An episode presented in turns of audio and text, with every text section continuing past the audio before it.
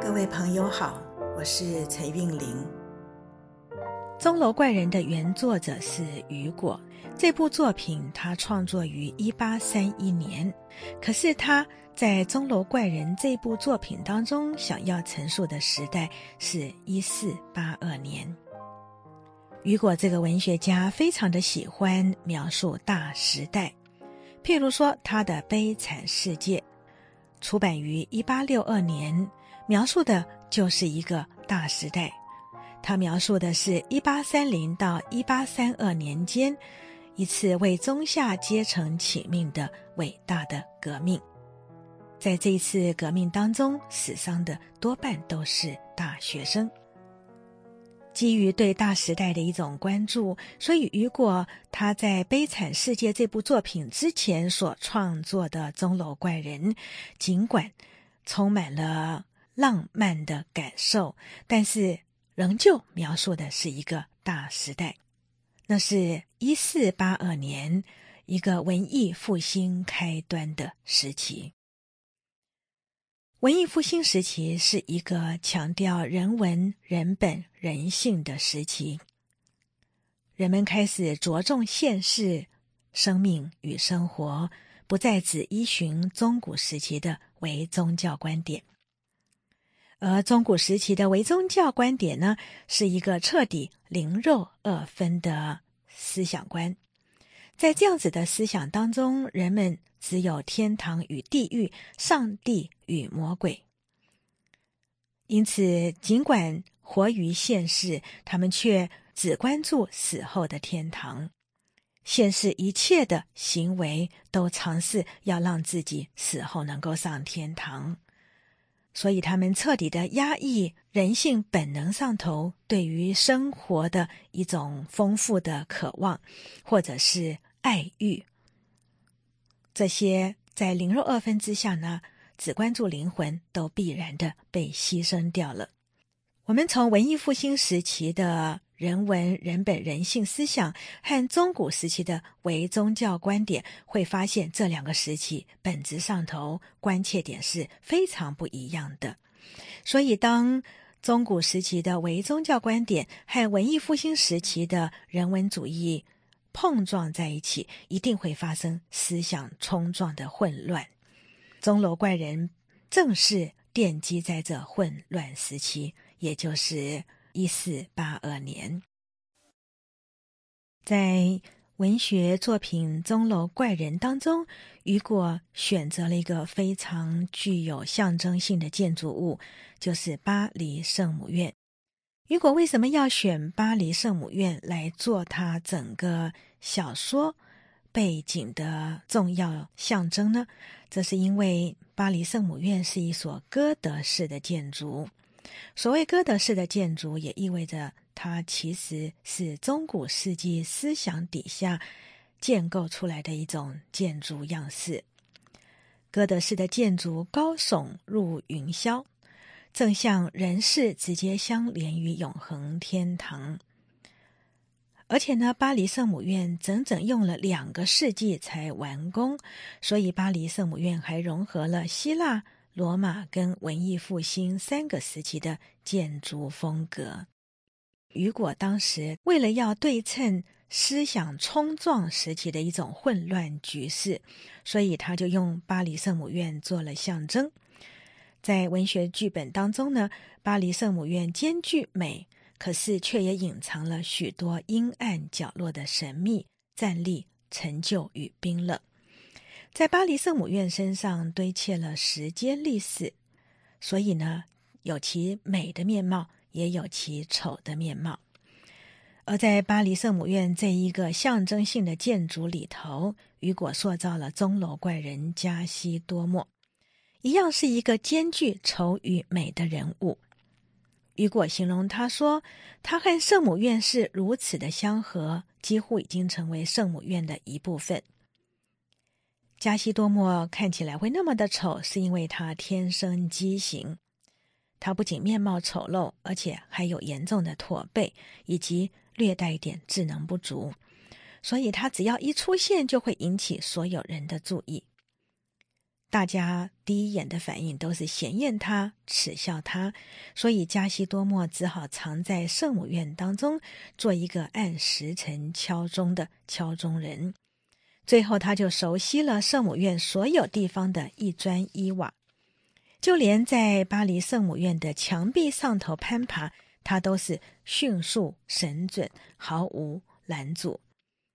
而圣母院的非常重要的钟也。使加西多莫最后耳聋了，就增添他另外一笔畸形的悲剧。加西多莫是被副主教捡到圣母院养大的一个孩子，所以在他的心目当中，除了副主教克罗德，并没有其他的亲人。而克罗德也是基于善意，要求加西多莫一定要留在巴黎圣母院，不要出门，以免被别人欺负。这就使加西多莫最后承担起巴黎圣母院敲钟的责任，所以他是巴黎圣母院的一个敲钟人。加西多莫最大的悲剧就是他长得丑，可是偏偏他仍旧爱上了美人。其实，加西多莫拥有全巴黎最美的心灵。他懂得什么叫做忠心，他也懂得什么叫做为爱而委身。可是呢，正因为他丑，所以他心灵的那一种美呢，永远不可能被人视得。所以他爱上了艾斯梅，当然不可能得到世界的回应。艾斯梅这样子一个美女，怎么可能爱上加斯多莫这种丑怪的人呢？艾斯梅其实虽然长得美，却十分的平凡。她像所有的美女一样，爱上的是俊男，所以她就爱上了菲比斯。菲比斯跟她根本就不可能结合，因为菲比斯是侍卫长，以他的身份，他要娶的是贵族世家之女。所以，菲比斯呢，跟艾斯美根本不可能有好的一个结果。可是，菲比斯呢，却是一个喜欢玩弄女人的人。对菲比斯来说，艾斯美喜欢上他，他何乐不为？可以趁机占一点便宜。